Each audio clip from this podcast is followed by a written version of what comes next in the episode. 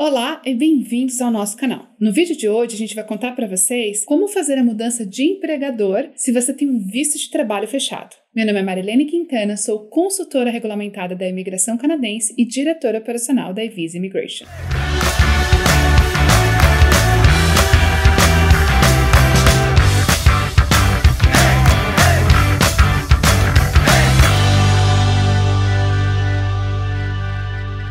Se você está aqui no Canadá com visto fechado, ou seja, com Employer Specific Work Permit, você só pode trabalhar nas condições que estão listadas no seu Work Permit, ou seja, para aquele empregador, naquela ocupação e naquela localidade que está descrita no seu visto de trabalho. Em algumas situações, as pessoas estão trabalhando com visto fechado, porém estão insatisfeitas e precisam trocar de empregador, ou até mesmo em situações que já foram desligadas e continuam no Canadá com visto fechado, ou seja, sem poder trabalhar para um novo empregador. O que fazer nesse caso? Bom, a primeira coisa é começar a procurar por um novo trabalho, e nessa procura você vai precisar orientar o seu novo empregador das possibilidades que existem. Dependendo da sua área de atuação, você vai ter um leque de opções à sua disposição, como por exemplo, um LMIA, um Global Talent Stream, um processo provincial ou até alguns programas de visto de trabalho que são isentos da LMIA, dependendo da sua situação específica, como por exemplo, o French Mobility Program, que permite que você tenha um visto de trabalho se você tiver qualquer job offer no Canadá e o francês no nível 5. E lembrando que o nível 5 é somente para intermediário, então possível de alcançar aí num período curto de tempo. Uma vez que você instruiu o seu potencial novo empregador sobre o processo e ele topou fazê-lo, depois que o seu empregador fizer o processo e ter esse processo aprovado, você vai precisar então trocar o seu work permit, fazer um novo processo. E aí você tem a opção de fazer um processo de troca das condições do seu work permit inside Canada, ou até mesmo fazer um processo que a gente chama de flag polling, que é ir até a borda canadense com a sua aplicação pronta e conversar com o oficial para fazer a aplicação na borda. Mas precisa tomar cuidado. Não é todo mundo que pode ir na borda e não é em todas as províncias que a gente recomenda fazer dessa forma.